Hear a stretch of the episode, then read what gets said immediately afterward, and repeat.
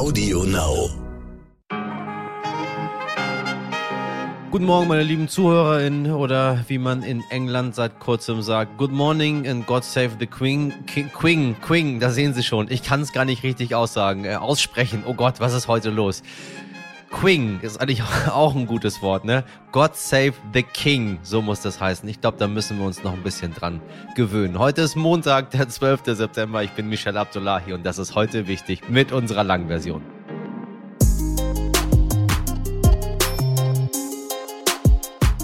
Ja, kaum jemand kennt die Welt ohne Queen Elizabeth II. Die Washington Post hat festgestellt, neun von zehn Menschen auf der ganzen Welt wurden geboren, nachdem die Queen vor über 70 Jahren den Thron bestiegen hat. Das allein verdeutlicht ihre Bedeutung, finde ich. Wir kennen das Leben einfach nicht ohne sie, obwohl der Großteil von ihnen oder zumindest meine Redaktion und ich nicht in Großbritannien leben, haben viele Menschen das königliche Spektakel am Wochenende verfolgt, aber auch die Trauer einer ganzen Nation. In jedem Fall ist mit Queen Elizabeth am vergangenen Donnerstag eine Jahrhundertpersönlichkeit verstorben.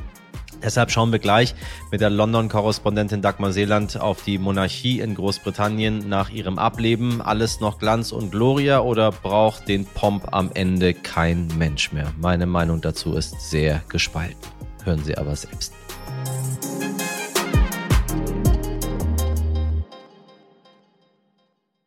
A quick recap. Wir schauen aufs Wochenende und die neue Woche. Was wichtig war. Vor mehr als einem halben Jahr hat Russland die Ukraine angegriffen. Häufig gab es Meldungen aus Teilen der Ukraine, die von Bomben getroffen wurden oder in die russische Soldaten einmarschiert sind. Jetzt hat die Ukraine eine Gegenoffensive gestartet und kann erste Erfolge verbuchen. Ganze 3000 Kilometer Land sollen im Osten der Ukraine rund um Kharkiv zurückerobert worden sein.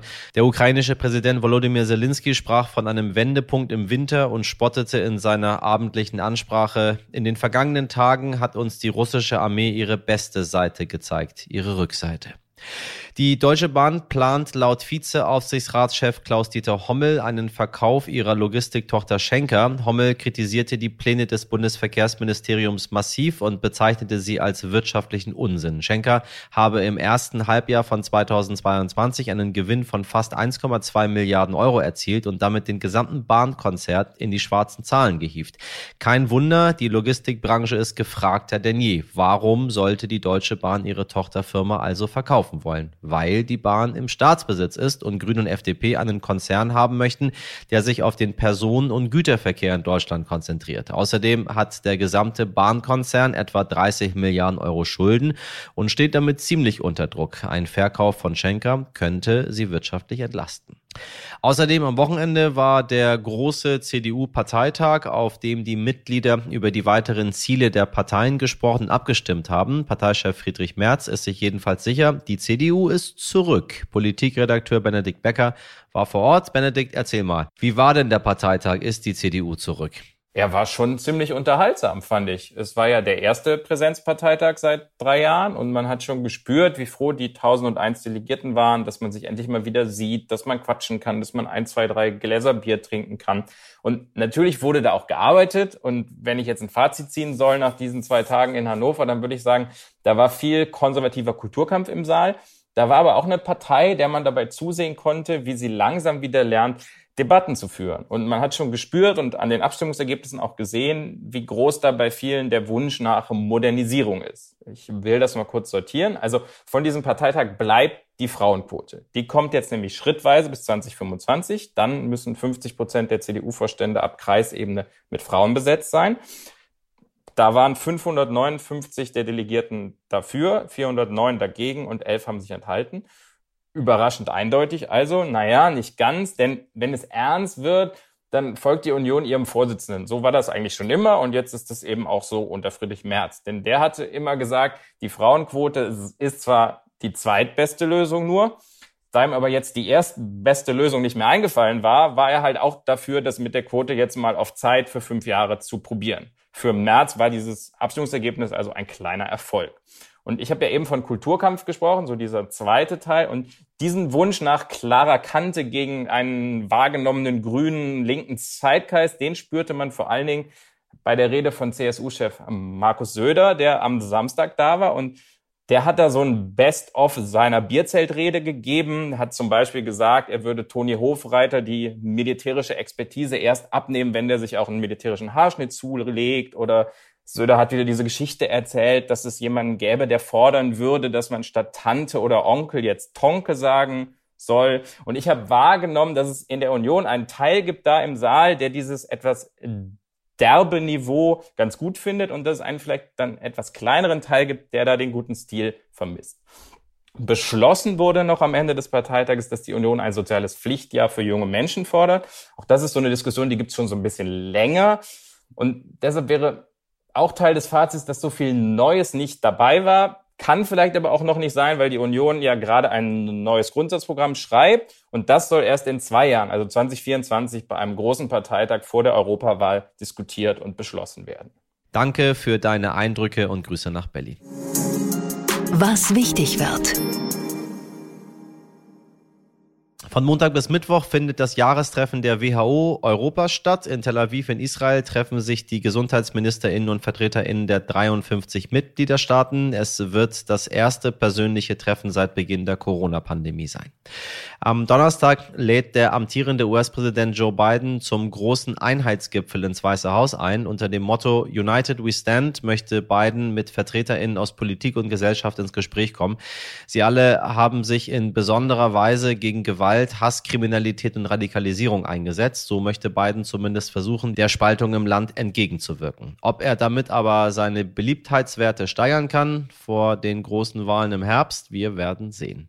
Und am Wochenende gibt es einen Grund zu feiern, denn das größte Volksfest der Welt wird in München nach zwei Jahren Pause endlich, sage ich Ihnen als Hamburger, endlich wieder eröffnet. Das Oktoberfest startet. Und wenn München ein bisschen zu weit weg ist oder Sie lieber Astra als Weißbier trinken, liebe HörerInnen, dann besuchen Sie doch einfach den Hafengeburtstag in Hamburg. Der ist jetzt ein bisschen später, statt Mai. Sie wissen, dieses Jahr im September.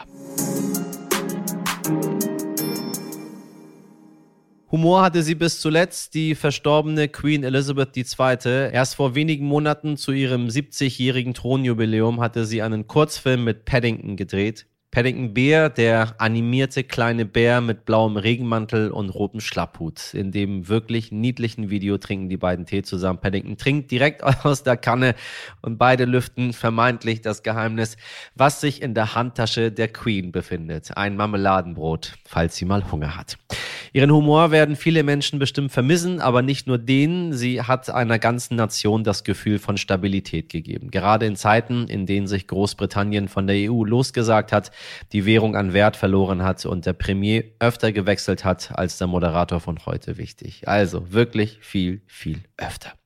Aber das hat man unmittelbar an den weltweiten Reaktionen bemerkt. Besonders die ehemaligen Kolonien stehen der Krone mehr als kritisch gegenüber. Und einige Länder aus dem Commonwealth, die nach wie vor als offizielles Staatsoberhaupt den neuen König Charles III. haben, überlegen, sich vom United Kingdom loszusagen.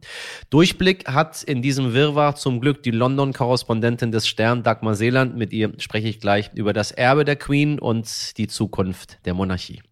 Hallo Dagmar, ich grüße dich ganz herzlich. Hallo Michel. Hi. So, erstmal vorab, wie ist die Stimmung in Großbritannien aktuell? Ich meine, wir sind ja ganz weit weg gefühlt, weil es ist nicht die Königin von Deutschland und hier geht das Leben ganz normal weiter, außer dass in den Nachrichten so ein bisschen was passiert, aber auch jetzt nicht so viel. Ja, hier sind die Nachrichten natürlich voll von nichts anderem im Moment. Und ähm, in der Bevölkerung ist der Schock der anfängliche Schock. Die Leute waren doch geschockt, obwohl sie nun 96 war und man hat es eigentlich erwartet, aber trotzdem, wenn es dann passiert, sind die Leute doch ähm, sehr ergriffen gewesen. Aber jetzt so langsam setzt er diese, diese Trauer und dieses Gefühl von Verlust einer Konstante in ihrem Leben ein. Die Konstante ist sehr interessant, weil ähm, ich meine, die ganze Welt guckt auf Großbritannien und sieht, dass eine 96 äh, Jahre alte, sehr alte Frau gestorben ist, die jetzt für unser Leben jetzt auch gar nicht so viel Einfluss hatte. Wie ist es für die Menschen in Großbritannien? Äh, spielt das tatsächlich 2022 noch eine Rolle, wer dort auf diesem Thron sitzt? Ich glaube sogar umso mehr. Im Grunde umso mehr jetzt in den, im, vor dem Hintergrund der neuesten Vergangenheit als früher. Denn ähm, ich glaube, dadurch, dass vieles so unsicher war in der Politik und so viele Veränderungen waren, die nicht immer zum, im Wesentlichen nicht zum Guten der Bevölkerung waren, war diese Queen so, wie gesagt, diese Sicherheit, diese Konstante, obwohl sie natürlich keinen Einfluss auf die Politik hatte.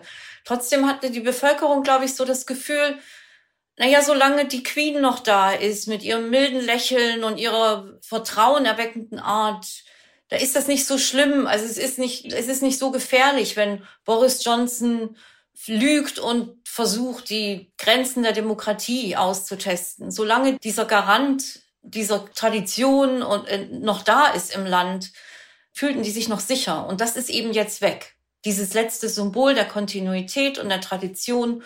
Und nun hat die Bevölkerung zum, also die, die Bevölkerung begann die Woche mit einem noch Premierminister Boris Johnson und einer Queen. Und sie endete die Woche mit einer Premierministerin Liz Truss und einem König Charles III. Und das ist für viele zu viel Veränderung auf einmal. Ich meine, ich bin eigentlich ein Mensch, der äh, diese ganze Tradition sehr interessant findet. Ich habe mich immer für das Königshaus in Großbritannien sehr interessiert. Ich habe auch immer alles verfolgt, was passiert ist. Ähm, natürlich auch die Situation jetzt. Und ich muss tatsächlich sagen, ich weiß nicht, woran es liegt, aber ähm, es wirkt für mich alles maximal aus der Zeit gefallen. Auf der einen Seite sage ich, es ist wichtig, diese Tradition zu haben. Es ist interessant, die zu sehen. Auf der anderen Seite, die haben mir für alles Begriffe und rufen irgendwelche Räte ein und ja, das ist so ein bisschen eine Mischung aus Hollywood und Disneyland, was dort passiert. Dann sagt dann erst verkündet die eine Frau, dass die Königin gestorben ist. Zwei Minuten später verkündet Charles nochmal, dass die Königin verstorben ist. Irgendwie einen Tag vor hat er schon mal verkündet, dass die Königin verstorben ist. Dann rufen irgendwelche Leute in irgendwelchen Landesteilen irgendwas aus. Ich verstehe das alles mit dem Hintergrund, dass das mal früher anders war und dass es keine sozialen Netzwerke und keine Nachrichten und kein Fernsehen und kein Telefon Telefon und diesen ganzen Kram gab. Aber es wirkte auf mich alles echt weit weg. Brauchen das die Menschen in Großbritannien oder äh, sind die da auch so ein bisschen und sagen sich, hm, ob er jetzt, ob Charles jetzt als erstes in seiner Rede sagen muss, dass er die protestantische Kirche in Schottland verteidigen wird. muss das alles sein? Ja, ich meine, da, da streiten, da trennen sich auch hier die Meinungen, teilen sich die Meinungen der Bevölkerung auch hier im Land. Jüngere Leute glauben eher, dass man dieses Theater eigentlich nicht mehr braucht, vor allem in diesen Zeiten. Und wenn man so zwischen den Zeilen liest, bei allem, was Charles vorhat, ähm, glaube ich, ist sogar Charles derselben Meinung. Aber eine ältere Bevölkerungsschicht, wenn man die fragt und sagt, denkt ihr denn, wie, wie ist es denn mit einer modernen Monarchie, beispielsweise mit einer etwas kontinentaleren Monarchie wie Holland oder Dänemark, dann sagen die, nein, nein, wir brauchen all diesen Prunk und diesen Pomp und Circumstance, wie das immer so schön heißt, denn das macht unsere Monarchie so ein, einzigartig. Und ich glaube aber wirklich, da ist jetzt auch ein Generationswechsel mit im Spiel, auch in der Bevölkerung. Und die jungen Leute finden das eben wirklich auch albern. Genauso albern, wie wir das finden. Es ist ja wirklich archaisch, aber auch nicht wirklich. Das ist ja auch das Interessante dabei. Viele von diesen angeblich Jahrhunderte alten Traditionen sind ja eigentlich erst ähm, unter Queen Victoria eingeführt worden oder kurz davor. Also viele von diesen Kostümen, das ist ja im Grunde, ist das ja ähm, sich verkleiden. Und dann ist es mit Queen Victoria ja gerne jetzt auch gar nicht so weit weg, dass man sagt, das ist irgendwie eine, eine Jahrtausende alte Tradition, die beibehalten wird. Ich bin irgendwo dazwischen. Ich guck's mir sehr gerne an und denke mir immer wieder, ich weiß nicht so recht, ob das alles Not tut, was dort passiert. Wie hat die Bevölkerung da jetzt Charles aufgenommen, nachdem er das erste Mal so richtig zu sehen war? Und ich habe mir alles ganz genau angeguckt. Das ist für mich so ein bisschen wie, wie Tour de France früher. Man kann sehr gut dabei wegnicken, dann steht man wieder auf, dann guckt man, was da ist. Dauert ja Stunden, bis es alles fertig ist. Es gab diese doppelte Situation mit dem Füllfederhalter, wo er, die einen sagen, er hat eine Grimasse gezogen. In meinen Augen ist das das Gesicht äh, eines eines Königs oder eines äh, ehemaligen Thronfolgers, der sehr deutlich seinen Bediensteten sagt, weg damit, Alter, das weißt du doch. Wie, wie ist man mit dieser Situation bei der Unterzeichnung seiner Krönungsurkunde umgegangen? Ich glaube, ich habe das auch gesehen. Ich fand das auch ganz interessant, die Reaktion. Ich glaube, er ist auch einfach nervös. Ich meine, wenn man so lange auf, darauf gewartet hat, diese Position zu übernehmen, dann ist man mit Sicherheit nervös in dem Moment, wo wo es nun dazu kommt und man äh, auch nicht enttäuschen will. Und andererseits glaube ich, wahrscheinlich war er auch schon immer so. Wenn man so aufgewachsen ist, dann hat man natürlich, es ist ja bekannt, diese Geschichten von Höflingen, die ihm die Zahnpasta auf die Tube gedrückt haben und all diese Geschichten, die sind ja alle weit bekannt. Und dass jemand etwas unwirsch reagiert, wenn da irgendwas im Weg liegt, in dem Moment, wo er ein Dokument unterzeichnen muss, das kann man aus seiner Sicht sich schon vorstellen, dass das für ihn halt immer so war. Ich glaube, die Leute werden jetzt einfach mehr von ihm sehen, als sie äh, klar, also viele Leute haben jetzt in Kent, wir waren unterwegs in Kent auf einer Reportagetour und um zu fragen, wie ist das denn nun, wie sehen die Leute, die sahen die Leute die Queen, wie sehen die Leute Charles? Und was glauben sie wird sich verändern im Land? Und ähm, erstaunlicherweise haben sehr viel gerade jüngere Leute gesagt, ja, da ist so eine unbekannte Größe, wir wissen gar nicht viel von dem, wir sehen den kaum. Das hat mich etwas erstaunt, aber wahrscheinlich ist es tatsächlich so, wenn man nicht sehr aufmerksam das Ganze verfolgt, dann sieht man halt im Wesentlichen das Staatsoberhaupt, sprich die Queen, weil sie überall anwesend sein muss. Und das wird sich jetzt ändern. Vergessen wir mal, was jetzt an äh, Dingen passiert. Seine Reise von, vom neuen König durch die Landesteile und dann muss er dahin gehen und dahin gehen und auch mit Sicherheit vor 200 Jahren, vielleicht sogar vor 100 Jahren, vielleicht sogar vor 70 Jahren, als die Queen angetreten ist, sehr, sehr wichtig. Heute kann man halten davon, was man möchte. Was passiert im Commonwealth? Was passiert in, in Australien, in Neuseeland, in, in Kanada, wo es immer wieder Bestrebungen gab, die Monarchie abzuschaffen und zu sagen, äh, wir sind weit weg, wir sind keine Kolonien mehr, äh, wir regieren uns sowieso selber, ähm, wir möchten lieber die Gesichter unserer eigenen Leute auf unseren Geldscheinen haben, was ja viel ist. Taucht ja die Queen drüben ja auch nur noch sehr selten auf nur bestimmten Geldscheinen auf. Was wird dort passieren, nachdem diese Ikone, dieses Symbol der Stabilität, dieser Mensch, der sich ein Leben lang wirklich in den Dienst ihres Dienstes gestellt hat. Was wird da passieren jetzt, wenn Charles da ist? Ja, auch das hat sich ja schon ein bisschen angekündigt auf der Tour von William und Kate im Frühling, die ja nicht wie erwartet lief, nicht so erfolgreich war, wie man es erwartet hatte. Und das war, lag sicher auch da an der schlechten Vorbereitung. Offensichtlich hatten sie die falschen Berater. Ähnlich verlief es bei ähm, Sophie Wessex und Edward. Die fuhren ja danach in andere Commonwealth oder sogenannte Crown Dependencies, wie die heißen, diese Inseln, die immer noch ähm, die Königin als Staatsoberhaupt haben. Einige von denen hatten ja schon bei diesen Reisen angekündigt, unter anderem meiner Meinung, ich glaube, es war Antigua, aber auch andere und natürlich Australien. Da schwebte das Thema schon lange. Die überlegen sich wohl jetzt schon, ob sie überhaupt noch einen, einen König brauchen. Es war ja sowieso schon problematisch, dass sie diese alte weiße Queen hatten in diesen Ländern, die nun mal eben nicht weiß sind, wie wir ja wissen.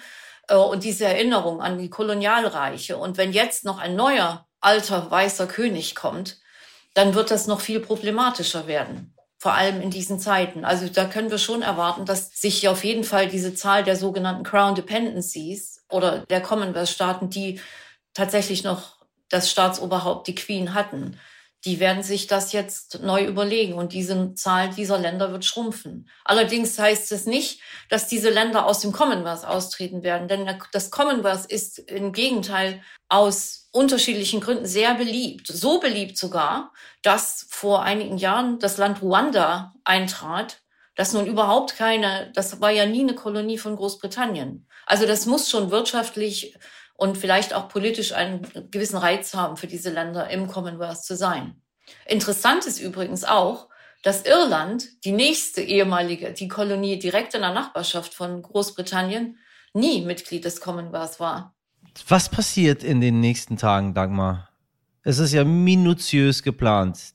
D-Day 1, D-Day 2, D-Day 3, der eine fährt dahin, der andere macht das, dann macht der da an, knickst, dann kommt da jemand wieder irgendwo raus, dann wird dort irgendwas gesungen, dann gibt es einen Gottesdienst. Was, was sind die relevanten Dinge, äh, wo du sagst, da sitze ich in Großbritannien und da gucken die Briten ganz, ganz äh, besonders drauf? Ja, das ganz große Event ist natürlich ähm, die, die Beerdigung, die Beisetzung am Montag. Das wird ein Feiertag sein, da werden viele Restaurants geschlossen haben oder Geschäfte auch. Und ähm, da werden sehr viele Leute nach London gehen. Man redet von mehr, weit mehr als einer Million. Das wird das, das große historische Ereignis sein. Darauf muss man wirklich achten, auf diesen Termin. Ich glaube, viele dachten, wenn die Queen stirbt, wird das gleiche passieren wie damals mit Lady Di. Aber wenn wir uns die Bilder anschauen, ist das alles sehr anders. Ich, ich glaube, wir erinnern uns alle noch daran, wie diese Bulldozer damals die Blumen wegmachen mussten, weil es nicht endete, wie die gesamte Welt in, in einer kollektiven Trauer war und keiner wusste eigentlich warum. Ich meine, bei mir zu Hause, meine Tante und meine Mutter haben auch geweint. Wir haben überhaupt überhaupt keine Beziehung zum britischen Königshaus. Null. Wir sind gar keine Briten. Und wenn ich das jetzt sage, kommt es bei mir auch wieder alles. Und irgendwie dachte ich, das könnte bei der Queen auch so sein. Aber dem war letztendlich nicht so. Was denkst du, was der Grund dafür ist? Na, da gibt es mehrere Gründe dafür. Erstens war natürlich ihr Tod lange erwartet. Es ist ja ein hohes Alter, es überhaupt bis zu 96 zu schaffen. Und viele Leute hatten das auch schon vorausgesehen, nachdem Philipp starb. Das ist ja oft gerade bei Paaren, die ihr Leben zusammen verbracht haben, die beiden, dass bald der eine dem, dem anderen Partner, dem gestorbenen Partner folgt. Dann ist es natürlich auch so, es, sie war am Ende ein geliebtes Staatsoberhaupt, aber zwischenzeitlich gerade in der Diana-Phase war es natürlich nicht so. Das ist, wird heute auch sehr gerne überspielt, aber wir kennen ja alle die Geschichte. Ähm, und ähm, in Dianas Fall war es einfach, es war die tragische Geschichte einer schönen Frau mit sehr viel Ausstrahlung, die plötzlich und in furchtbaren Umständen starb. Und das war einfach eine so dramatische Geschichte, dass die den Leuten ans Herz ging. Und die Queen ist wirklich eben eher der Verlust dieses Staatsoberhauptes, dieser, dieser Oma des Landes im Grunde, kann man ja sagen, die, die doch immer da war und, und den Leuten Sicherheit bot. Es ist einfach eine ganz andere Situation. Und das andere ist auch, und das sieht man ja auch, ob man nach Irland guckt oder nach, in die USA zum Beispiel, wo die Queen immer noch kritisch gesehen wird wegen der Geschichte um Diana. Und hier ist das ja doch eher, man möchte es lieber vergessen. Ich weiß aber auch, dass eine jüngere Generation, zum Beispiel meine eigene Tochter, aber auch andere junge Leute, mit denen ich gesprochen habe, durch die Serie The Crown erst vor einem Jahr oder vor zwei Jahren überhaupt über die Geschichte zu Diana, Charles und Camilla erfuhren. Und für die ist das sehr frisch. Und die sind recht empört gewesen darüber, dass ähm, Camilla jetzt Queen Consort ist. Aus dem Grund eben. Sie sagen, wenn man bedenkt, wie sie dahin gekommen ist, während die meisten Leute, die Erwachsenen, also alte, alte Leute, sagen eben, naja, schwamm drüber, das ist eine lange Zeit her. Vielleicht ein ganz kurzer Blick noch zum Abschluss auf den neuen Prince of Wales und äh, weil du es ansprichst, auch die neue Princess of Wales. Camilla hat den Titel ja nicht bekommen, mhm. den Titel, den Diana hatte, die Prince of, Princess of Wales. Äh, jetzt hat ihn, jetzt hat ihn, ähm, äh, wie heißt sie nochmal? ich bin, bin völlig durcheinander mit den Namen. Megan ist die von Harry. Wie heißt die andere? Kate. Catherine. Kate. Nee, Kate. Kate, ja. Genau, Kate. Kate ist jetzt Princess of Wales. Bedeutet das irgendetwas? Ja, das ist schon eine Hebung ihres Status. Vor allem, da sie diesen Titel geerbt hat, im Grunde von Williams Mutter Diana. Das bedeutet, glaube ich, äh, ich weiß jetzt nicht, ob das für sie sehr viel praktische Folgen hat. Aber den, ihren Status hebt es enorm. Wir werden das Ganze weiter beobachten. Ich glaube, wir werden nochmal miteinander sprechen. Sagt mir so ein bisschen mein Gefühl. Ja, ja, interessant wird werden, wie das, wie das im Land ähm, jetzt weitergeht. Wir beobachten es. Dagmar, vielen, vielen Dank für das Gespräch. Vielen Dank.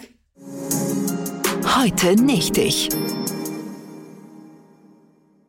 Fußball ist der größte und beliebteste Sport in Deutschland. Viele Menschen sitzen am Wochenende vor dem Fernseher oder im Stadion und beobachten himmelhochjauchzend oder zu Tode betrübt die Spiele ihrer Lieblingsmannschaften. Wenn man sich aber mit der Logistik dahinter beschäftigt, können die wöchentlichen Spiele einen faden Beigeschmack haben. Schließlich müssen die Mannschaften durch ganz Deutschland reisen, um ihre Spiele wahrzunehmen. Und auch die Fans fahren teilweise Stunden mit dem Auto, um die verschiedenen Stadien zu besuchen. Das ist in Zeiten der Klimakrise nicht gerade gerade förderlich, ne? Wissen Sie. Auch wenn man sagt, jetzt nehmen Sie uns auch noch unsere Reisen zum Fußball weg. Nee, wir sagen nur, wie es ist. Und um darauf aufmerksam zu machen, ist nämlich nicht meine Idee, hat der Hamburger Fußballclub St. Pauli an diesem Wochenende einen autofreien Spieltag ins Leben gerufen.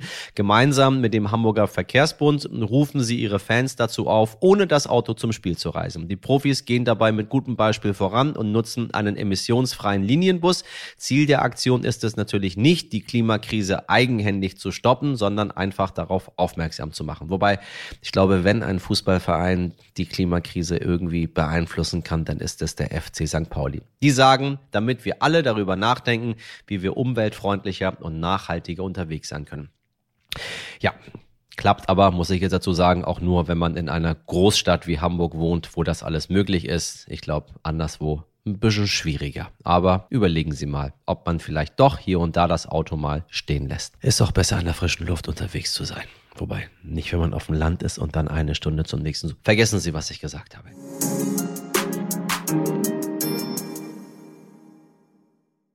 See you later, Alligator. So, das war's für heute mit heute wichtig.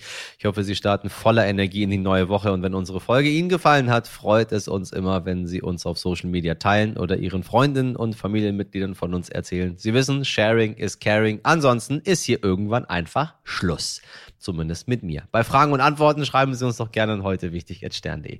In der Redaktion heute für Sie im Einsatz Mirjam Bittner, Dimitri Blinski, Laura Chapo, Jennifer Heinzel und Carla Wöllner. Produziert wurde diese Folge von Lia Wittfeld für Sie. For a while, Crocodile. noch ein paar Tage lassen Sie mir noch. Noch ein paar Tage machen wir auf Englisch und dann sind wir wieder zurück im Deutschen. Also bis morgen um 5 Uhr machen Sie was aus diesem Montag. Ihr Michel Abdullahi. Michael, muss ich sagen. Ihr Michael Abdullahi.